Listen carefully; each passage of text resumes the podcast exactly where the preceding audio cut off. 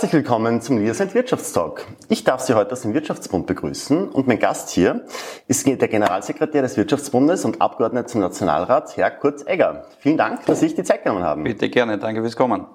Herr Egger, wir müssen natürlich gleich am Anfang drüber reden. Es will eigentlich keiner mehr reden, ist natürlich trotzdem eine große Nummer nach wie vor, Corona. Heute am Mittwoch, den 16. beschließt die Bundesregierung einen neuen Öffnungsgipfel. Was erwarten Sie von diesem? Ich erwarte mir, äh, nachdem es auch bereits schon vorangekündigt ist, große Öffnungsschritte.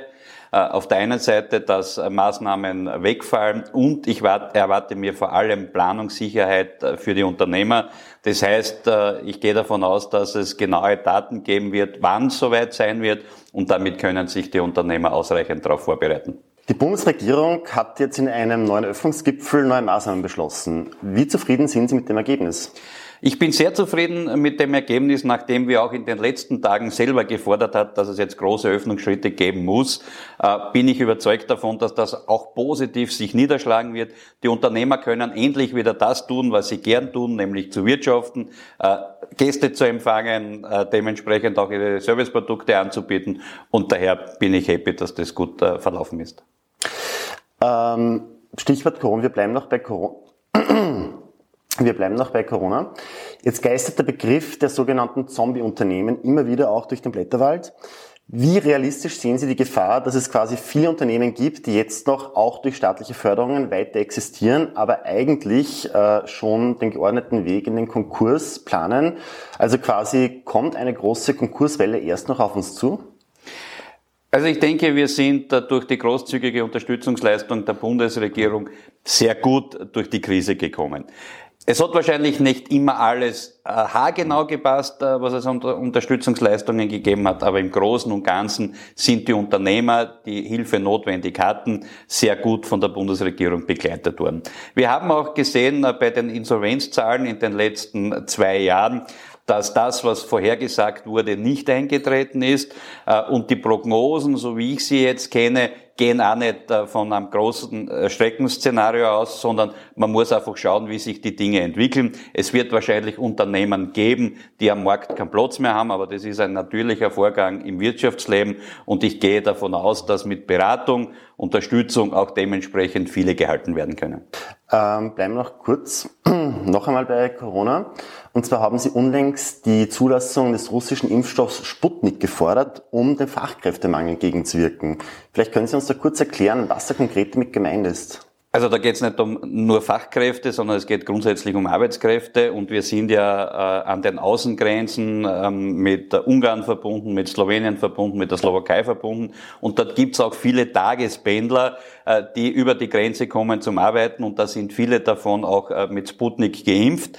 Äh, und wenn die jedes Mal testen müssen, wenn sie einreisen, dann ist das eine Hürde, die nicht notwendig wäre, weil der Impfstoff wirkt ja. Und daher haben wir auch gefordert, dass Sputnik zugelassen wird.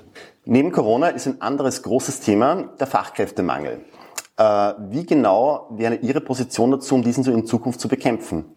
Äh, also wir sprechen ja hier nicht äh, von einem Fachkräftemangel, sondern von einem Arbeitskräftemangel. Und ich war jetzt schon in einigen Betrieben unterwegs, um zu schauen, wie es ihnen geht, wie die aktuelle Lage ist. Und das erste Thema, das dort angesprochen wird, ist, wo finde ich die notwendigen Arbeitskräfte?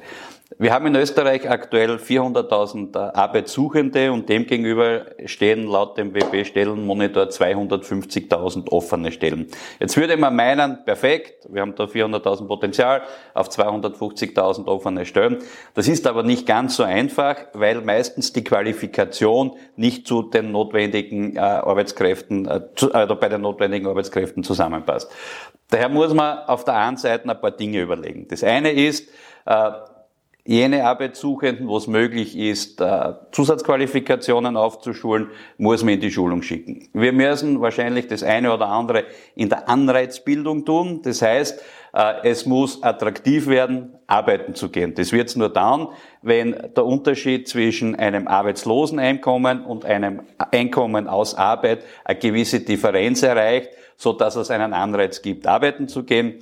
Wir müssen schauen, dass man zum Beispiel durch eine verbesserte Kinderbetreuung in den Familien, wo es Teilzeitarbeit gibt, diese Teilzeitquote erhöht.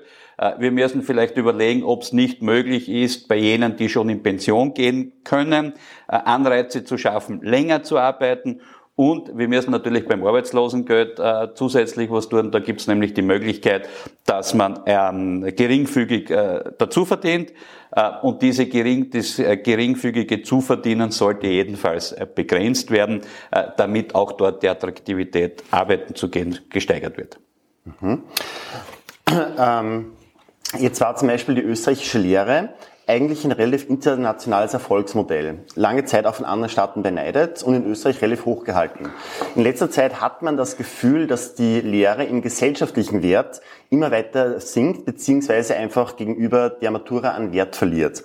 Was wären da Maßnahmen, um Lehre wieder attraktiver zu machen? Reicht da zum Beispiel das Modell der Lehre mit Matura, das jetzt vor doch über zehn Jahren beschlossen worden ist, oder sollte man da weiter oder andere Wege gehen?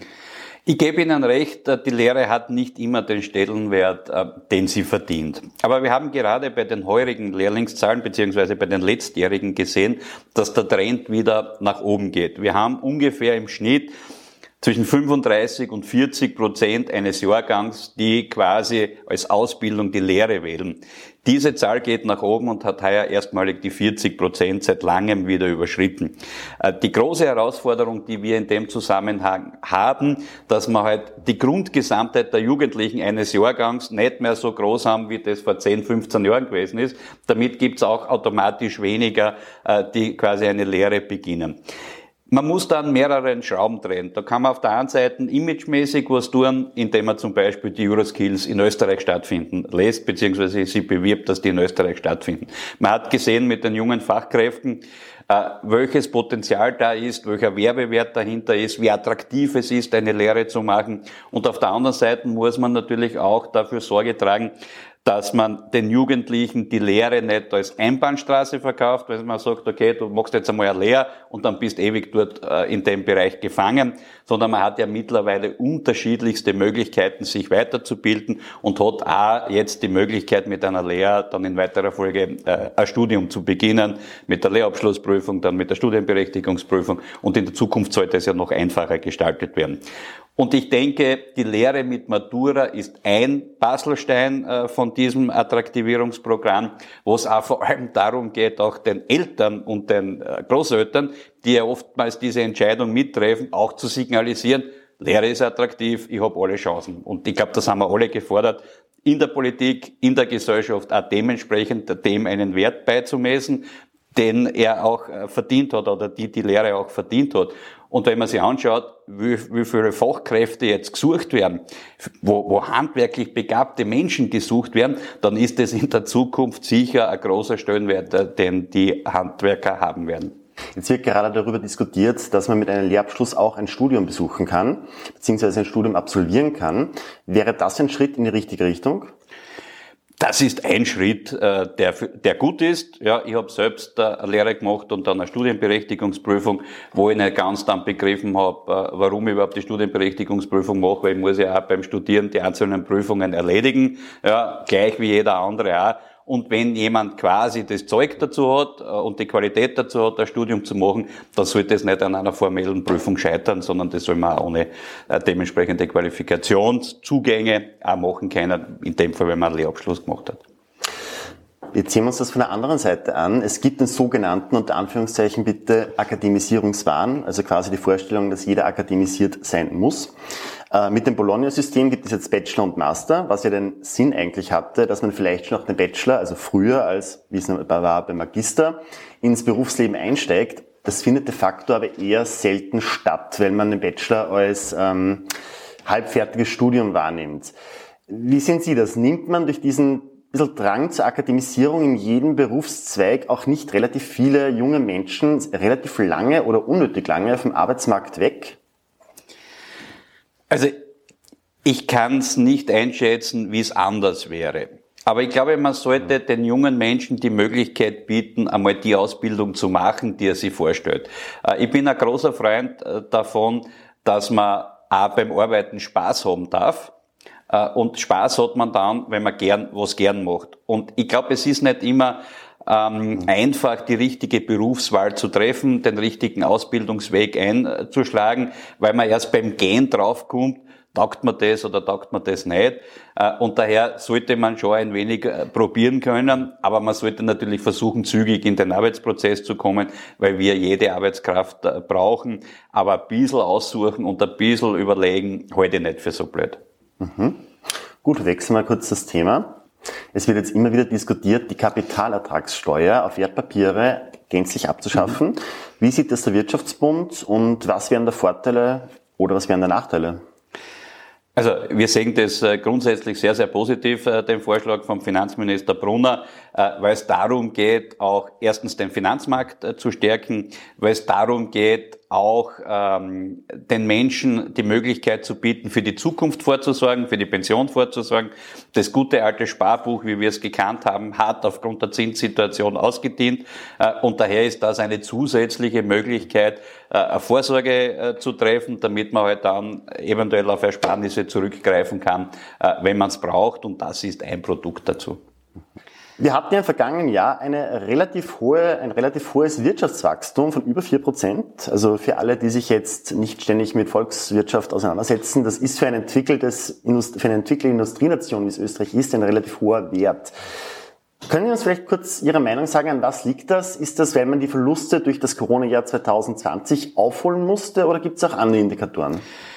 Also äh, das überdurchschnittlich hohe Wachstum kommt natürlich von einem niedrigen Niveau weg. Ja, aber was wir schon merken, ist, dass die Wirtschaft an und für sich brummt. Äh, man muss, man darf auch nicht vergessen, dass 60 bis 65 Prozent der Unternehmer durch die Corona-Krise gar nicht betroffen waren. Wenn wir da ans Gewerbe denken, wenn wir da an die Industrie denken, die haben durchgearbeitet. Da ist die Auftragslage gut. Äh, und ich blicke auch sehr positiv äh, in die Zukunft, weil wenn noch die ergänzenden Branchen wie der Handel und die Gastronomie dementsprechend wieder ohne Beschränkungen arbeiten können, dann wird das natürlich erstens auch die Stimmung im Land heben, aber ich glaube auch zum Wirtschaftswachstum sehr viel beitragen äh, und äh, das wird in den nächsten Monaten beziehungsweise auch im nächsten Jahr ein positiver Trend sein, der dort anhalten wird. Na dann, Abschlussfrage. Dürfen wir uns auf die, also wir haben jetzt viele negative Themen gehabt, Corona, hohe Inflationsrate, Dürfen wir uns aber grundsätzlich auf die wirtschaftliche Zukunft in Österreich freuen oder sollten wir die mit Respekt erwarten? Also Respekt ist äh, grundsätzlich gut. Äh, Vorsicht äh, ist auch für einen guten Kaufmann immer eine Tugend, die im unternehmerischen Leben dabei sein wird. ich bin grundsätzlich positiv. Äh, gestimmt, aber man muss sich schon ein paar Entwicklungen anschauen. Wir haben große Herausforderungen, wie wir schon gesprochen haben, bei den Arbeitskräften. Die Energiekosten, die steigenden Betreib, äh, bringen den Unternehmen äh, den Schweiß auf die Stirn. Lieferketten funktionieren noch immer nicht so gut, äh, wie wir das äh, haben wollen. Äh, und daher muss man das schon noch im Auge haben, weil das ein, ein, ein Hemmschuh für die Entwicklung sein könnte. Herr Egger, dann bedanke ich mich ganz herzlich für das Gespräch. Bitte gerne. Und bei Ihnen bedanke ich mich fürs Zusehen. Ich hoffe, Sie fanden es informativ und ich freue mich auf ein Wiedersehen.